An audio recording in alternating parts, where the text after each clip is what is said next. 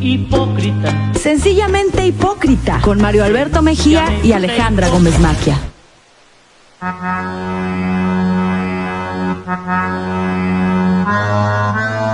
Voy decirme taquera, me subo a tu nave, te rolo, te pongo los temas que vos más quieras. La verdadera, condemos los fierros en la guantera. Entra en un chanteo bien fina, bien guacha, bien turra. Buenas tardes, queridos radioescuchas. Pues aquí ya estamos en Sencillamente Hipócrita, o como le llaman mis compañeros de los programas anteriores, el programa Hipócrita. ya, ya, ya se le quitó el Sencillamente Hipócrita, que tanto trabajo le costó a Mario Alberto pensar el título de- del programa.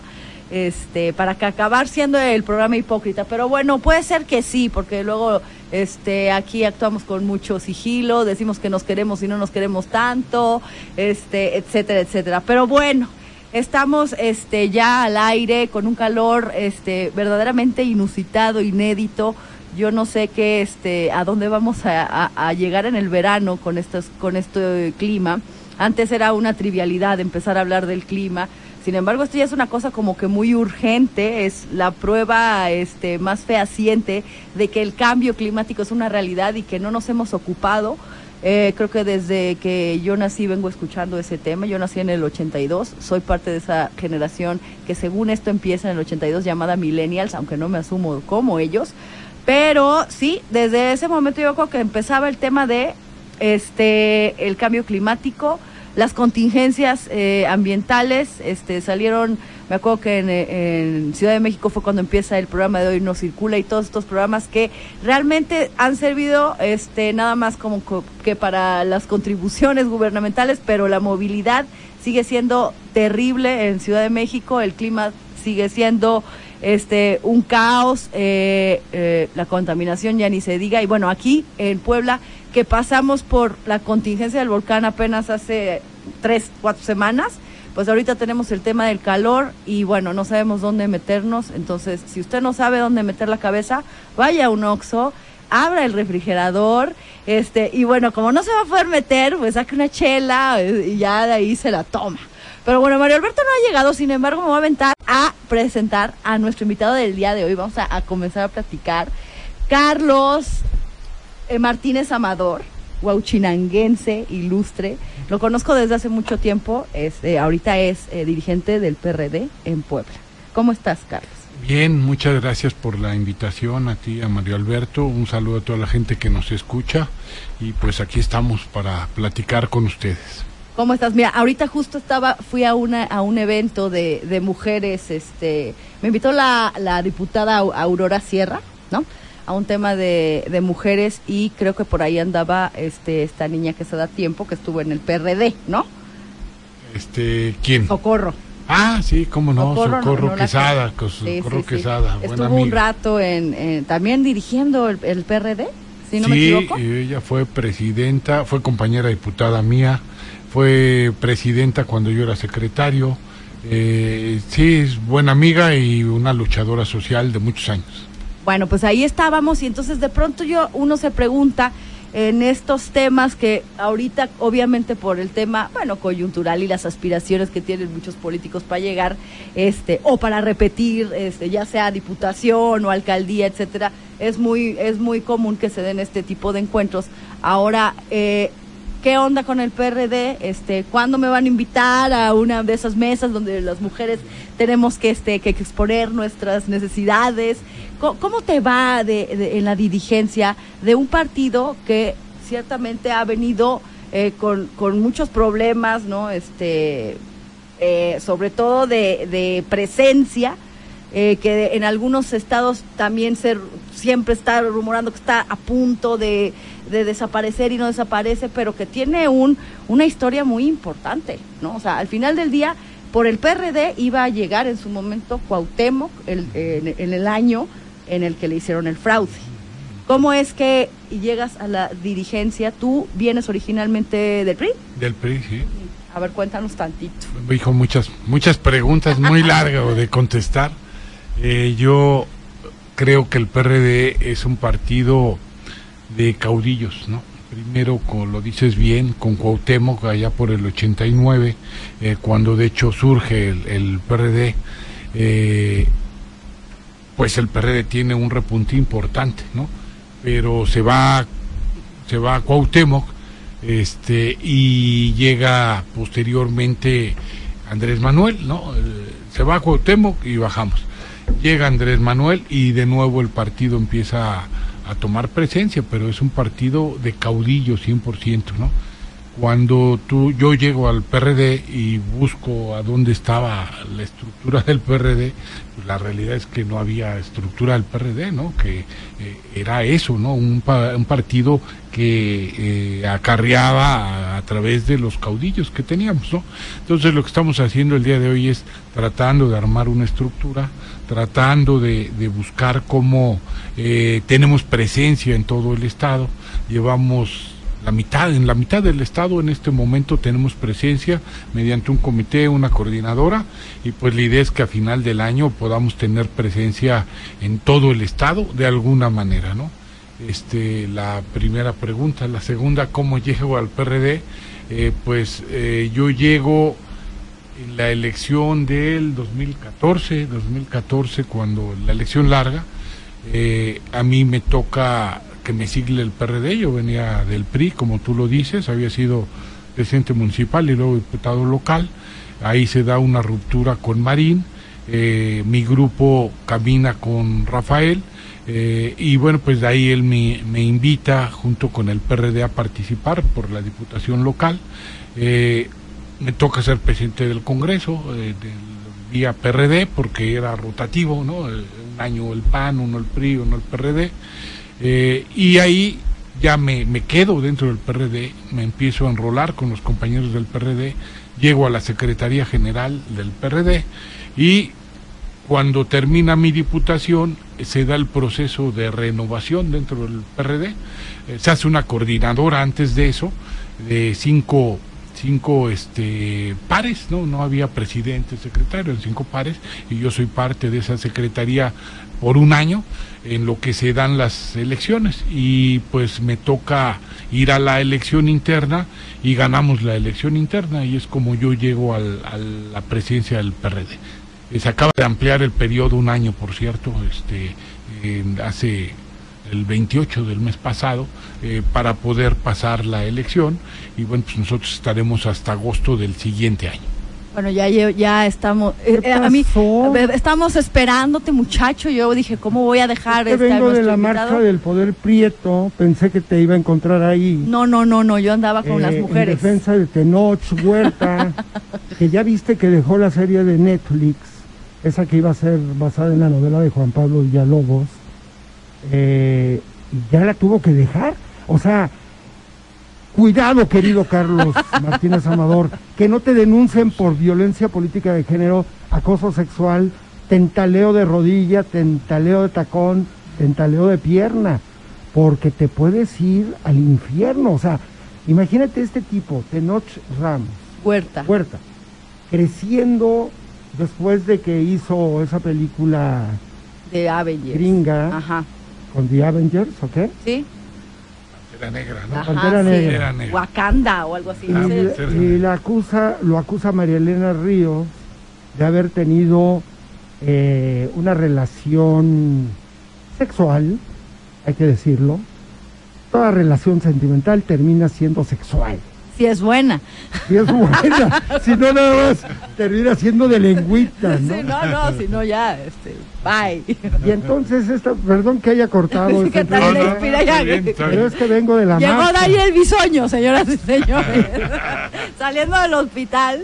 María Elena Ríos, que es una mujer que fue agredida por una expareja, que era diputado, por cierto, que le aventó, le Ácido. mandó a aventar ácido, ácido en el rostro y pues imagínate lo que genera el ácido en la piel. Entonces, María Elena Ríos ya con esa con ese conflicto tuvo una relación con este actor, Tenoch Huerta, y lo acusa de algo que le llaman suffering. Suffering. No sé, tú que eres. ¿Eh? Es que, a ver, no te entiendo tu inglés de Salma Hayek, no lo O sea, entiendo. es quitarse el condón en pleno en Ah, pleno coito, ¿De eso lo acusa? sin pedirle consentimiento a la prójima. Sí. O sea, Todo el mundo lo ha hecho, ¿tú por qué no lo has hecho, Carlos? Dios mío. No sabía que eso, que eso Es era... delito. Bueno, de- Es bueno, sí, sí, claro, puede ser. Ya De digo, pronto es como quitarse los calcetines o quitarse los lentes. gente. Vamos. Bueno, pues es delito. Ah, ¿por Y eso lo acusa acusó? por eso, por quitarse el condón. Bueno, entre otras cosas, ¿no? Dice que cometió con ella mil agravios, pero se quitó el condón, estaban teniendo sexo con él con condón. Y de pronto, sin que ella se diera cuenta, se diera cuenta, se quitó muy hábilmente el condón. Hay que tener ¿Quién destreza. sabe cómo lo habrá hecho? No, no, no para me poder quitarse el condón y sin que la in- interfecta se dé cuenta.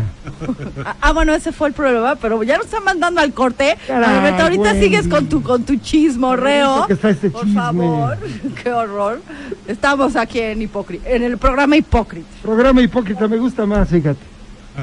Hipócrita, sencillamente hipócrita. Regresamos. hipócrita, Sencillamente hipócrita. Volvemos. La noche de anoche no fue lo que esperaba. Nos vimos, salimos,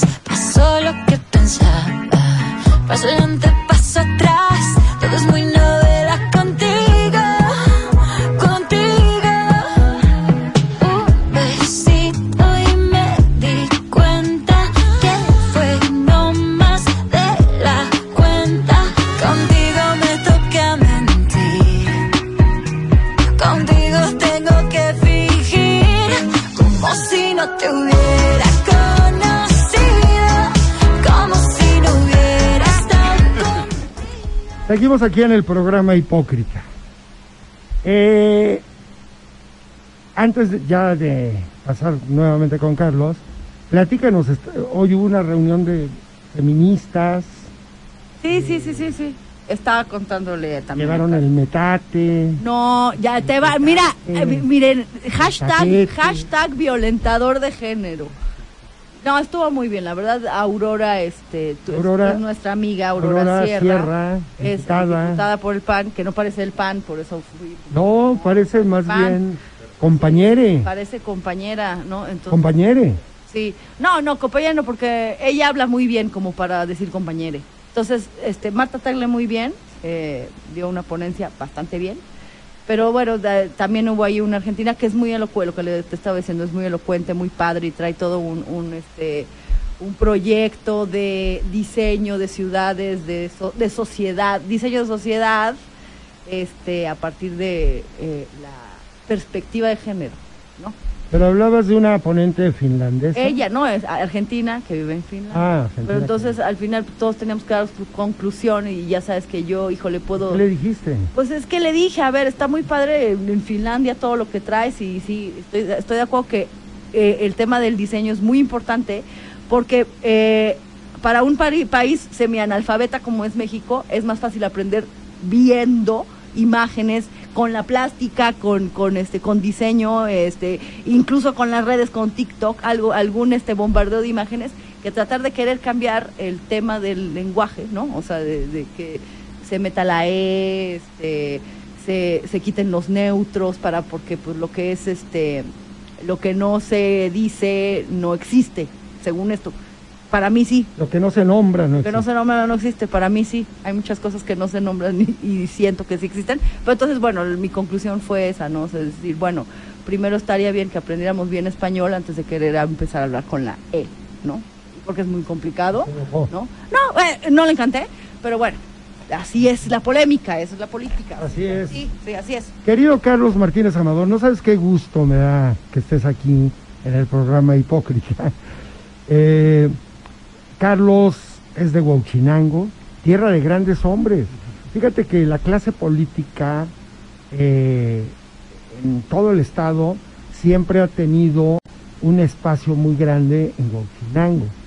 Eh, de ahí vienen los Jiménez Morales, los Amador, su tío Alberto fue diputado federal, diputado local. Solo le faltó ser senador y gobernador a, a Beto, ¿verdad? Bueno, y presidente de Huauchinango, Sí, era su gran sueño, ser presidente de Huauchinango. eh, y eso que fue diputado federal en tres ocasiones. Y dos veces diputado local. Diputado local dos veces también. Dos veces, ¿ah? varios puestos es a nivel federal, ¿no? Exactamente, nuestra amiga Enoé González Cabrera. ¿Te llevabas bien con Enoé? Sí, sí, sí. Aquí comadre ellos. de, de Alejandra. Sí, ¿eh? Ah, sí. De hecho, se, la de negra- se posesio- me posesiona La negra a veces habla como Sí, Enoé. de pronto me posesiona. Cuando se despide del teléfono dice, Espero que también cante igual que Noé, porque Eh, era una Noé buena. tenía un vozar, es que buena eh, Noé, cantante. Un gran eh, era tenor. No era sobre Noé, era tenor.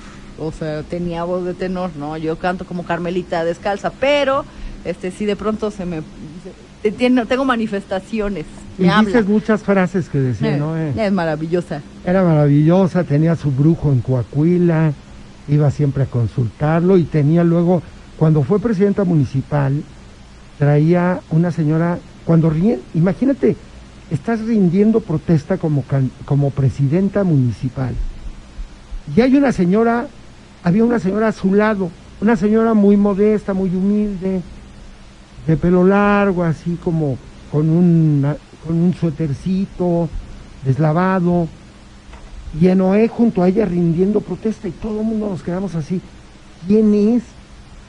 Estaba Mariano Piña Olaya, que era el gobernador, no podía ser enviada del gobernador, no podía ser representante del Poder Judicial ni del Poder Legislativo. Y ahí estaba. Y es cuando dice, recreando esa frase de Fidel Castro, con Guauchinango todo, contra Guauchinango nada. Y ya todos le aplaudieron y se regresa a su lugar y la señora ahí va junto a ella y se sienta junto a ella. Estaba el gobernador Enoé y la señora extraña que no nadie sabía quién era. Era su guía espiritual. Al- ya en la hora de la comida le dije, oye, ¿quién era la señora que estaba a tu lado? Y dice, ¡ay, mi Mario! Es, es mi bruja, mi bruja de cabecera. Ella me cuida, ella hace, hace magia y, y me echa polvos blancos para que no me hagan daño. Le dije, pero ¿cómo la pones a tu lado a la hora en que estás rindiendo? Porque es, no, mi Mario, es que era el acto más importante de mi vida. Tenía que estar conmigo doña Florita, algo así se llama. ¿Tú Protección. te usas brujo? No, no, no, yo no. Pero sí, digo, eh, Noé tenía, era una figura, ¿no? La verdad, de- vienen, venían del mismo grupo, de Noé y mi tío Alberto, ¿no? Del grupo El Nudos. grupo nudo. Tú debes de acordar de él, de donde surgen igual varios personajes importantes, ¿no? Este, y, y la conocí desde muy pequeño, entonces sí, la realidad es que era así su carácter, era su forma de ser de Noé, ¿no? Sí, sí, sí. Eh, no lo dudo y yo creo que pues hasta el final fue igual, ¿no? Fue igual. eh, es su forma. Fue muy triste su fallecimiento porque entró en un periodo de olvido. Yo creo que lo peor que le puede pasar a un político, bueno, a cualquier persona, pero imagínate un político que empiece a olvidar las cosas paulatinamente hasta que llegue el momento que ya no reconoce a nadie.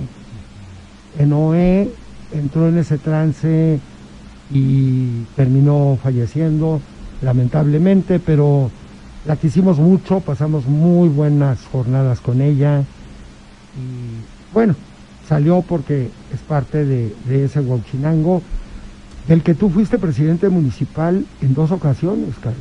No, en una, en una ocasión. es- Ah, no fuiste dos veces. No, yo fui diputado dos veces. Ah, es que fuiste diputado. presidente una, una sola vez, allá, pues hace ya algunos añitos, en el 2005, Bueno, tú quitaste el famoso tianguis. me tocó quitar Yo el tianguis. protesté en esa época, yo ya vivía en Puebla y me indigné porque Leti Ánimas me dijo, ¿cómo ves que Carlos Martínez Amador quiere quitar el tianguis?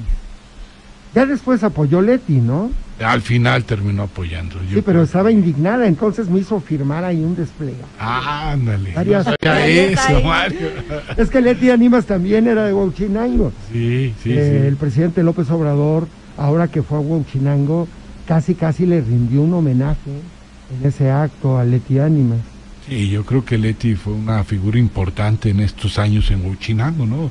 Eh, tuvo un periodo en donde estaba acá en Puebla, ¿no? Ajá. Desaparece un poco de, de la tierra, pero regresa justo en ese periodo. Ella estaba, apoyaba a Gustavo Vargas, ella, ella era su, directora de comunicación. Y vamos a una interna con Gustavo, una interna muy ruda, muy fuerte, que terminamos ganando como por 30 votos, ¿no? Y Gustavo toma el PRI, ¿no? Toma el PRI, toma las oficinas, se viene la bronca hasta Puebla, eh, en fin, un show y se tiene una lucha muy muy confrontativa entre los grupos y, y Leti estaba del otro lado. Ya luego, al- después de un año, me perdonó. Ahí tengo un libro que me regaló, un libro de Pancho Villa, que por cierto lo acabo de volver a releer, y ahí vi su dedicatoria de Leti, eh, Ah, tiene no. menos de un mes. ¿no? Y bueno, gratos recuerdos ahí. Gran mujer, Leti Animas. Oye, pero regresando al tema de los caudillos, eh, es cierto, el PRD fue un partido de caudillos. Morena es un partido de caudillos. El PRI en su momento fue un partido de caudillos. El PAN no. Eh, Fox quiso volverlo un poco. Entre Fox y Diego Fernández quisieron ser los caudillos del PAN. No lo lograron. Para ser caudillo hay que tener eh, estatura. A mí no me molesta el caudillismo. Yo creo que cada partido debe tener un caudillo. Tú no eres de esa idea. Fíjate que no, no, sí, pero no, sí tienes que tener una base, ¿no? Si llega, yo, yo creo que el PRI tiene una base muy sólida, ¿no? Sea quien sea su presidente, sea quien sea su candidato, ellos tienen una base ahí firme. Ha ido menguando, sí es cierto, ¿no? Pero hasta el día de hoy ahí están, ahí están presentes. Si tú llegas a Zacatlán y dices, oye, quiero poner el comité del PRI, pues te brinca las Tiri, te brinca Márquez, te brincan muchas figuras, ¿no? Si vas y quieres poner al PAN, te brincan muchas. ¿Y en sí. Todavía hay priistas? Sí, por supuesto, por supuesto. ¿Quiénes? Dime tres nombres. Ahí está este doña Lili Barra, te iba a decir, No, pero ya no, ya no, ya, ya no está ahí. Este, eh, los Herrera, por ejemplo, ¿no? Manolo. Doña Yola, ahí sigue, doña Doña- Yola. Doña. Yola Següe, sí, sí, Sí, doña sí, Yola sí. Següe. Este, y, y pues creo que ya nada más. eh, Y hay gente que ha estás- dicho, voy a morir siendo priista. Sí, hay muchos, hay muchos. eh, en las comunidades sigue habiéndolos, ¿no? Este, tú los reconoces y, y hablas con ellos y, y sabes que no los vas a mover de ahí, ¿no? Sin embargo, este, pues cuando tú buscas en el PRD hacer un comité y dices, oye, ¿en quién quiere el comité? Pues ves que nadie levanta la mano, no es como en el PRI ni como en el PAN, ¿no? A eso me refiero con que pues no tenemos una base, ¿no? Y el voto siempre sale pues arrastrado por el caudillo a nivel, a nivel federal, ¿no? Eh, eh, nosotros tenemos que luchar por poder conformar una estructura pues que nos permita eh, no solamente sobrevivir, sino aportar lo que tengamos que aportar a cualquier proyecto político. Estás moviendo mucho, querido Carlos. Veo espectaculares tuyos, te veo en programas, entrevistas, veo que estás eh, muy activo, pero todo eso nos lo vas a tener que confesar después de este bonito corte comercial. Hipócrita, Sencillamente hipócrita. Volvemos.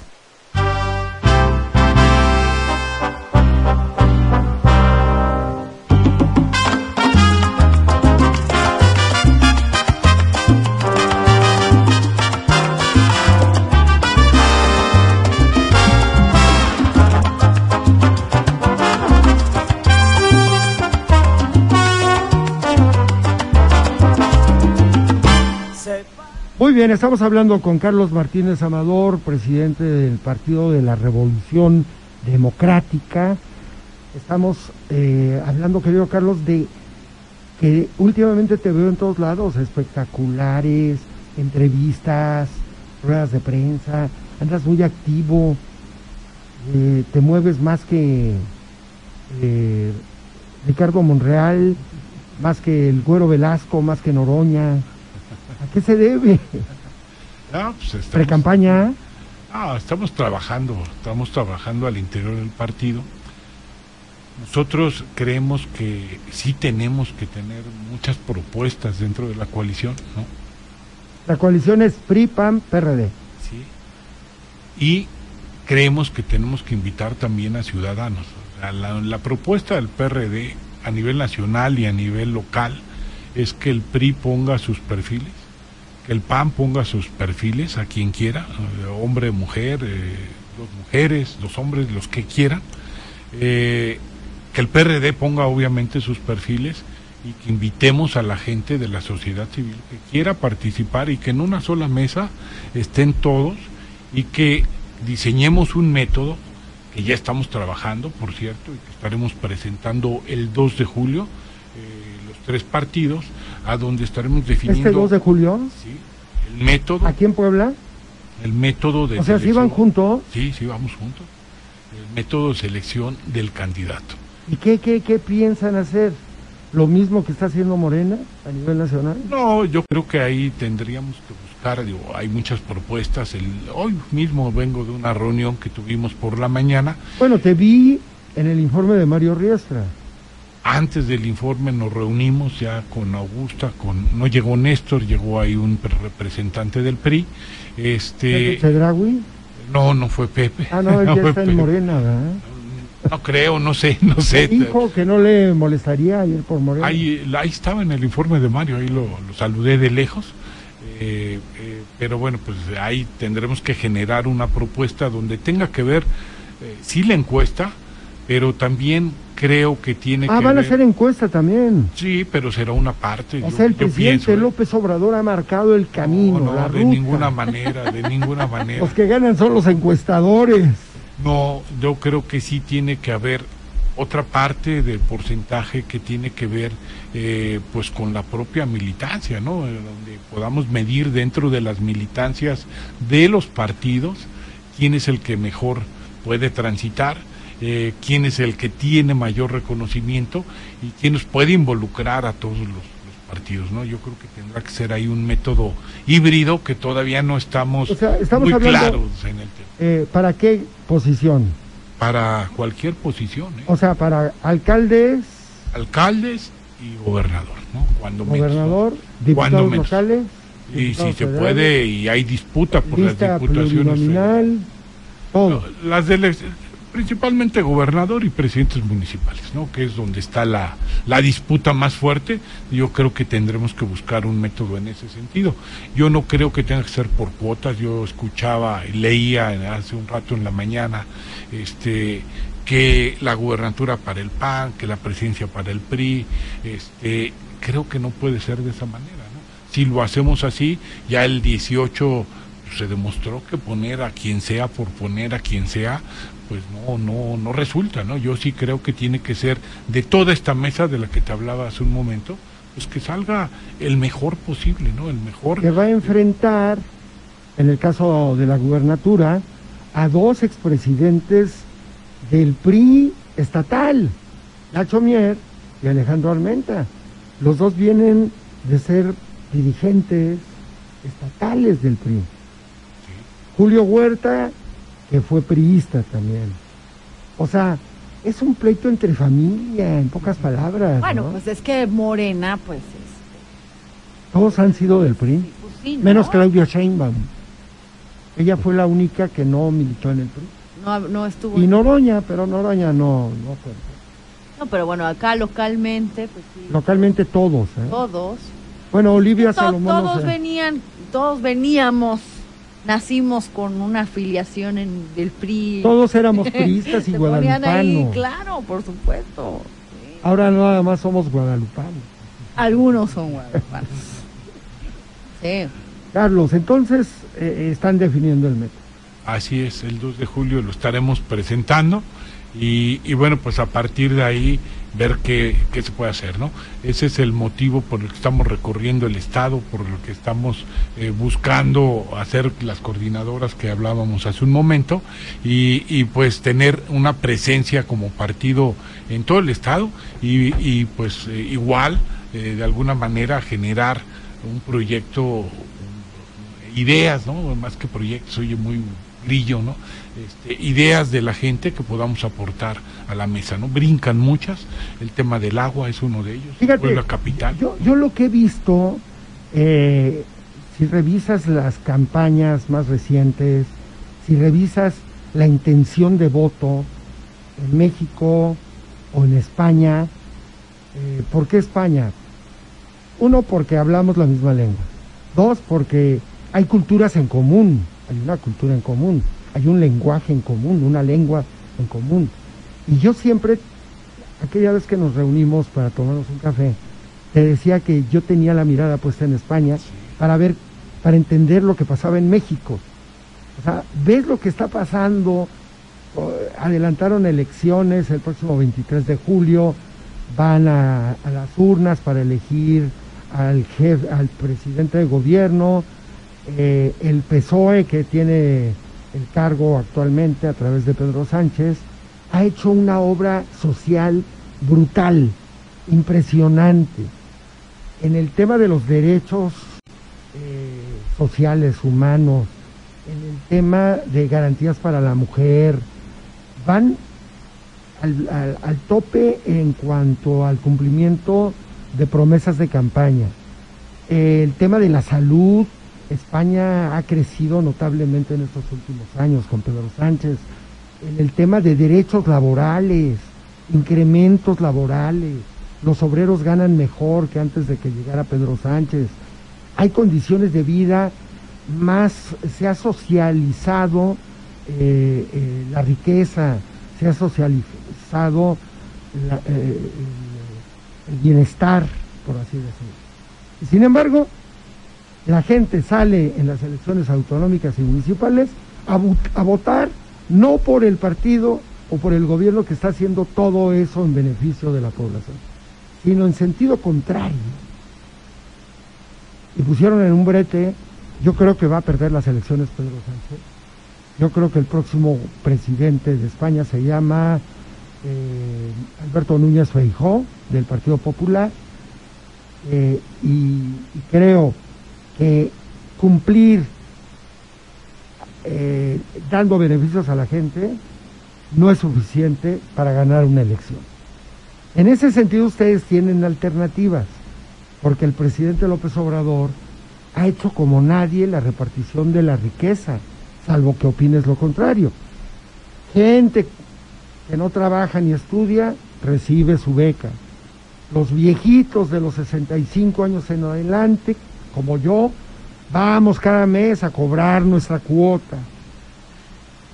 Nos alcanza para a mí una botella de magno, eh, algunas botanas, este pido al desafuero algo de comida con tres mil pesos al mes, más que suficiente. Todos están, eh, por ejemplo, Alejandra Gómez Maki está en Mujeres que sí trabajan, no cómo se llama ese programa. No, Nini, adopta un Nini. Jóvenes, No sé, no jóvenes inventando el futuro, reciben dinero. O sea, una familia sin trabajar fácilmente puede reunir entre 18 mil y 20 mil pesos. Esos, esa, esa población seguramente sí va a votar por Moreno. Pero fuera de ello, mucha gente dice, yo no recibo nada, salgo a la calle, soy un miserable, hace calor. El calor, fíjate que cómo influye en, en tiempos electorales, ¿eh? el próximo año vamos a tener una sensación de calor similar a esta, ¿no? Eh, y la gente puede salir enojada porque hace mucho calor y va a votar de una manera, puede votar de una manera diferente. Perdón este largo monólogo, pero te quiero preguntar, ¿coincides conmigo o no? No del todo, no ¿Por del qué? todo. Eh, bueno, sí. O sea, si te refieres a que eh, toda esa gente, que todo el, la repartición de este recurso no le asegura a López Obrador llevarse el- la votación, yo estoy de acuerdo contigo. Si a eso te refieres, ¿no? Ajá, pero hay una población muy leal. La tiene ahí. Pero hay una clase media que la realidad es Pero que la clase media no vota en este país. es de eso se trata. ¿Cómo le vas a hacer Así ganó López para Obrador. que la ¿no? clase media salga a votar? Así ganó López Obrador. O los jóvenes. Eh, La gente joven definió y ayudó al triunfo de López Obrador. Pero esta vez va a volver a salir a votar. yo veía que en el Estado de México, según una encuesta de Mitofsky, la, los jóvenes fueron en el Estado de México a votar en su mayoría por Morena todavía, ¿no? Todavía. Mucho tiene que ver con este con este tipo de becas, ¿no? ¿Tú tienes hijos, hijas? Sí, claro. ¿Cuántos? Tengo tres hijos, ¿De cuántos años más o menos? una de 29, O sea, millennial. 14, sí. ¿Y el de 14 qué es? Este, ya no sé su ¿Zeta? clasificación. Es este, generación Z, Generación Z, el de 14. y una de 8 años. Centennial. Centennial. Pero el de 14 y de 8 no votan. No, no, bueno. Vota la millennial. sí, La mil- los millennial, y mira que la negra conoce muy bien a los millennial, centennial, porque ella tiene una hija que es centennial, pero Z. conoce eh, eh, cómo, so- cómo so- eh, se mueven los millennials. Sí, sí. Ah, pues, votaron por López Obrador. Votaron por López fueron Obrador. a este, ayudar a, a la gente en el temblor. O sea, el, es- estos chicos traen una es- un chip de conciencia social, pero sin, arria- sin arraigo ni amarres. Pero bueno, este ya nos están Sí, echando al, al- al- Tenemos que ir a nuestro último corte. corte. Estamos hablando con Carlos Martínez Amador, presidente del Partido de la Revolución Democrática en Puebla.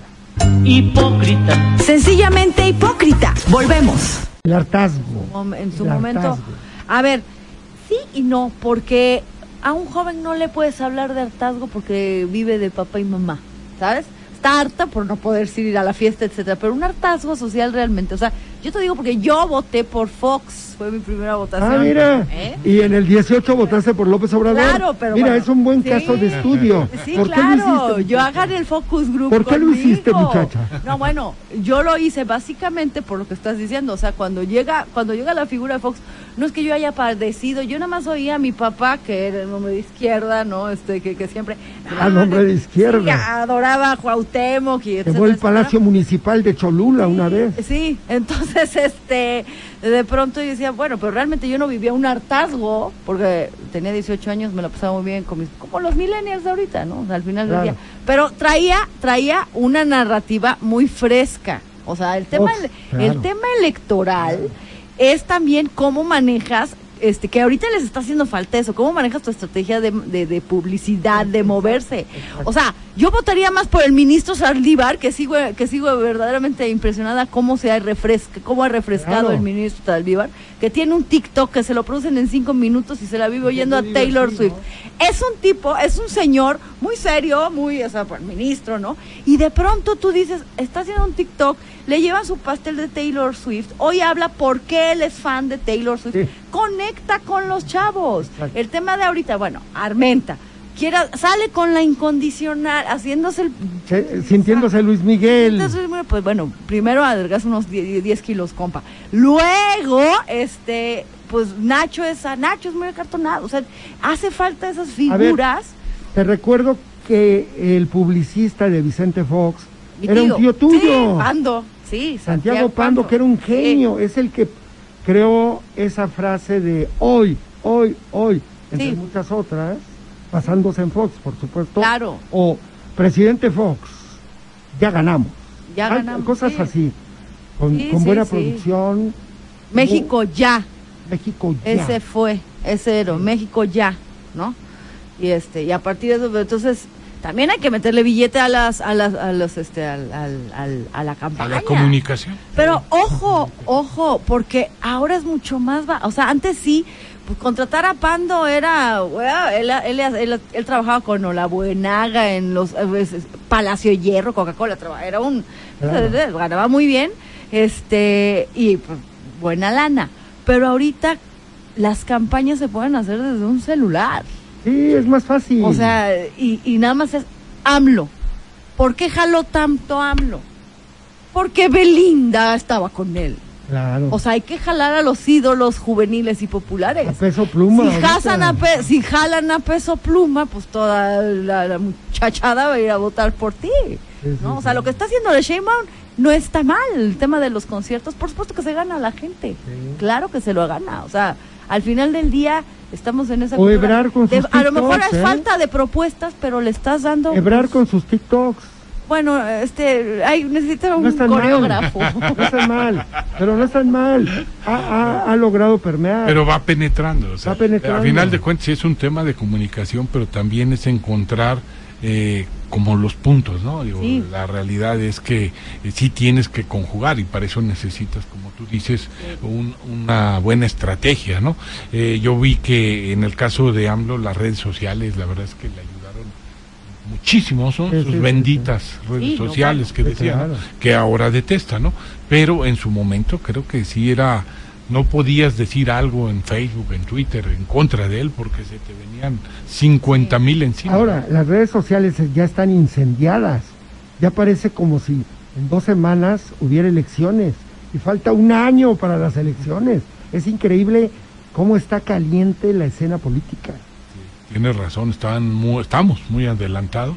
Eh, creo que sí hay que ver cómo, pues, cómo vas administrando esto. Yo no me imagino cómo puedes, el caso de Morena, ¿no? Su pinta de barda, sus espectaculares, su eh, presencia en medios, ¿cómo le van a hacer para administrarse un año, no? No, y además ya se adueñaron, bueno, López Obrador se adueñó de la agenda de aquí al 6 de septiembre, que es cuando va a salir Claudia Sheinbaum como candidata a la presidencia de México. Y después del 6 de septiembre se va a volver a adueñar de la, de la agenda porque vienen los procesos en los estados para gobernadores. En el caso de Puebla va a arrancar después del grito, por ahí del A finales de por el septiembre. 23 de septiembre va a salir la convocatoria, tienen una semana para registrarse, van a hacer lo mismo que están haciendo a nivel nacional, renunciar a sus cargos, pedir licencias, van a tener un mes para hacer su campaña y en todos esos estados la agenda la va a estar manejando AMLO. O sea, AMLO les quitó la agenda a todos. ¿Tú lo conoces, Carlos? No, nunca lo vi. Nunca lo, ni cuando estaba en el, Nada. en el PRD, nunca, no, no conviviste. No, no, no, no me tocó. ¿Y nunca estuviste tentado a la fuga a Morena? No, eh, la ¿No has verdad es que- pensado en acudir a Morena? No, Yo te- tengo algunos amigos, si quieres. Tengo muchos amigos, pero la verdad es que no me veo ahí, ¿no? O sea, nunca te, no. Difícilmente podría hacer, eh, caminar hacia Morena, ¿no? Aquí traigo unas hojas de registro. para Morena, no, no. No, no, por supuesto que no. Una gorrita. No, es de Un paraguas. De. Ah, Una, una sombrilla. Sí, sí, cómo no, dice que no. ¿Cómo se pero llama? Miguel Cholula, Miguel Cholula. Ah, Miguel Cholula, gracias, Miguel. Diario me mandas todo, todo el, el, las columnas, portadas. Ya decía yo, yo lo conozco. Qué gusto, Miguel. Toda mi gente te, te está en contacto contigo, Luis Victoriano, que saludaste Claro. la vez pasada, igual. Victoriano. Eh, todos son fan tuyos. Este, Hombre, muchas gracias. ¿eh? Muchísimas gracias. Pero sí, tienes que venir eh, próximamente, no sé, en unas tres semanas o un mes, Con gusto. para que nos cuentes cómo va esto, si van avanzando, para entonces ya deben tener el... Después del El 2 de julio, si gustas, ya el 2 de julio damos a conocer. Ah, ok. Y también para tocar, tomar el, tocar el tema de lo del agua, que es lo que traes en tus Exacto. espectaculares. Ya no pudimos hablar Porque de la- por eso están los espectaculares, ¿eh? O sea, Sí. eh, por el tema del agua, que es tan importante el tema del agua, ¿no? Sí, cómo Ah, no. Sí, sí, sí. Que es un tema, por cierto, más complejo de lo que parece. ¿eh? Yo estoy Mucho a más favor complejo. de la privatización de todo. Bueno, tú porque eres un pequebú, un, un pequebú, pequeño O sea, burgués. soy López Obradorista, pero quiero la privatización. Pues no le va tan mal a la empresa en la encuesta que estamos haciendo. Yo No, le pensé muy que le iba a ir muy mal. La gente está contenta. Eh, pues digamos tablas, ¿no? Yo estoy Tablas, contento. Porque no recibo el servicio de agua de ellos, compro pipas. Gracias, queridísimo Carlos. Carlos Martínez Amador, presidente del PRD en el estado de Puebla, amigo nuestro, muy querido, paisano. Gracias por venir. Muchas gracias, Mario. Pendientes, las chicas ya las mandamos traer Ah, allá sí, a nuestra la tierra. semana que entra sin falta. Invitada, Ah, no, supuesto. bueno, La sí. semana que entra, por favor. No, pero me, me tocan a mí. Hombre, muchas gracias. Órale, gracias. Gracias. Alejandra Las chicas las dijo, no dijo las chicas. No, pues, las oye, chicas. Las chicas, las hom- hormigotas. Porque luego andan- se, andan, eh, se andan confundiendo en el radio, no. Me, me las- imaginé lo que tú quisiste subrayar. entender, no, Exacto. porque es que hay que decirle al respetable que no ves que ya todo es violencia. Todo. Las chicas, las, las hormiguitas. Si sacar el condón sin avisar es Ay, violencia. ya, ya. Y me deja de, de gesticular, asqueroso. Muchas gracias, señoras y señores. Nos escuchamos en este programa que ahora ya solo se va a llamar Hipócrita. El programa hipócrita. El programa Hipócrita. Muchísimas gracias. Hipócrita. Sencillamente hipócrita. Volvemos. H.